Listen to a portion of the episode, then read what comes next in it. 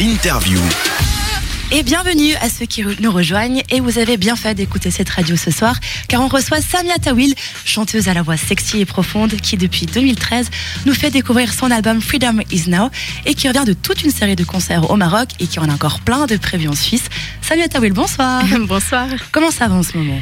Bah, Ça va très bien. Là, on se réjouit euh, puisque les lives reprennent ici en Suisse, donc euh, ça fait plaisir. Est-ce que tu rentres d'une série de concerts au Maroc C'était comment? Est-ce que c'est très différent par rapport à la Suisse? Euh, euh, oui, bah, en fait, ce qui s'est passé, c'est que hum, mon premier concert au Maroc euh, a eu lieu dans un très très gros festival là-bas. Euh, c'était en mai dernier au Mawazine et ça m'a fait vraiment connaître là-bas. Donc c'est très différent dans le sens où là-bas, par exemple, c'est la première fois que des gens me reconnaissaient, me reconnaissaient dans la rue, ah, venaient vers moi. Donc en fait, il y a eu une telle pub autour de ce festival en mai dernier que depuis, ça, ça a vraiment buzzé à fond et, et c'est donc un, un, accueil très très surprenant puisqu'ici, ça a pris plus de temps. Mais bon, ceci dit, ici aussi, c'est assez surprenant parfois.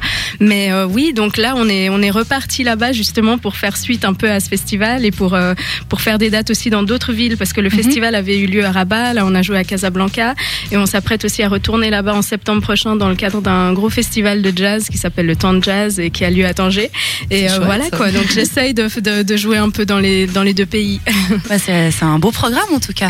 Mais tu prends de plus en plus d'ampleur et du coup on te compare même à Lenny Kravitz des fois. Est-ce est que tu es d'accord avec cette comparaison bah, moi, j'adore Lenny Kravitz. C'est vrai que c'est une de mes grandes inspirations et c'était aussi euh, un petit peu voulu dans l'album que d'aller un petit peu vers, euh, pas forcément vers des compos qui lui ressemblent parce que les compos sont très personnels et sont mhm. propres à moi, mais, mais vers un son qui, qui euh, parce que j'adore la recherche de son qui est, qui est qu'il fait dans le sens où il est très vintage, mais en même temps il y a quelque chose de très moderne, donc il revisite le vintage. Et donc c'est un petit peu dans cette direction-là que je suis allée quand, enfin par rapport à la conception de mon album et aussi par rapport à la recherche du studio parce que mhm. je tenais à trouver un studio qui avait justement euh, la possibilité d'enregistrer les voix sur tape, les pianos aussi, ça donne une, une profondeur, euh, une chaleur qui est qui est qu'on trouve plus dans, dans les productions digitales en fait. D'accord. tu, tu l'as trouvé difficilement ce studio ou? Euh, En fait, j'ai eu beaucoup de chance parce que mon guitariste de l'époque euh, travaillait dans un studio justement comme ça. C'est lui qui m'en a parlé en fait. Donc on mhm. était à Amsterdam, on vivait là-bas.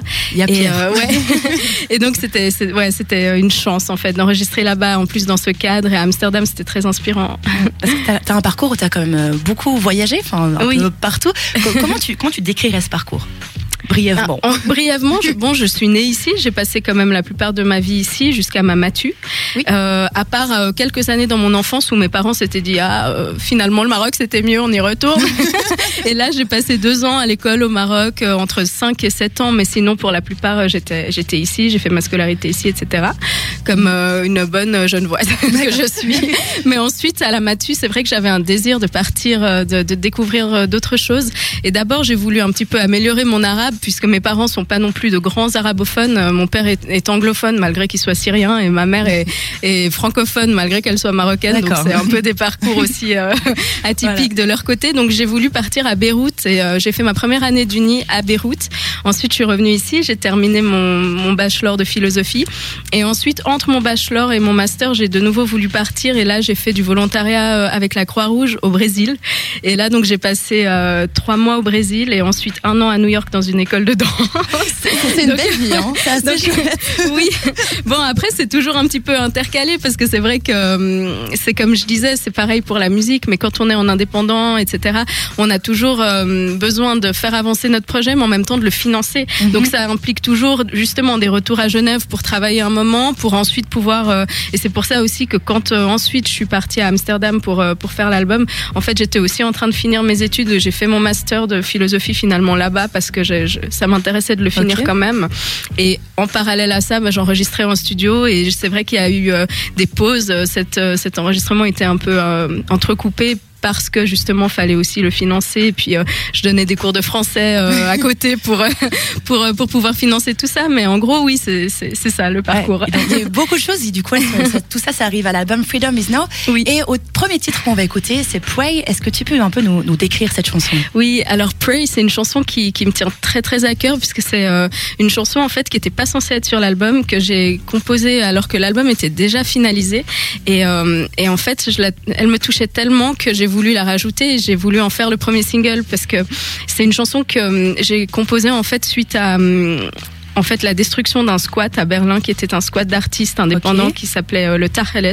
Et en fait, c'est un endroit que je fréquentais beaucoup, mais un jour j'ai eu justement le, la, la mauvaise surprise de, d'apprendre qu'en fait cet endroit était menacé de destruction, qu'il avait été mhm. racheté par des investisseurs, etc. Et ça m'a tellement vraiment euh, touché de savoir qu'un tel endroit pouvait disparaître, parce que pour moi c'était un endroit, c'était vraiment un havre de, de, de, de création, de liberté. Les gens y vivaient comme ils le voulaient et c'était vraiment très très fort et très très symbolique comme lieu.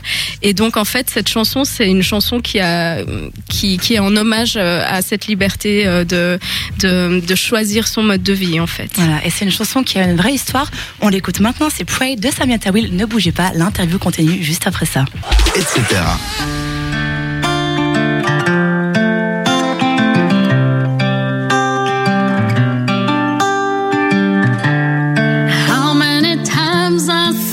Your pain?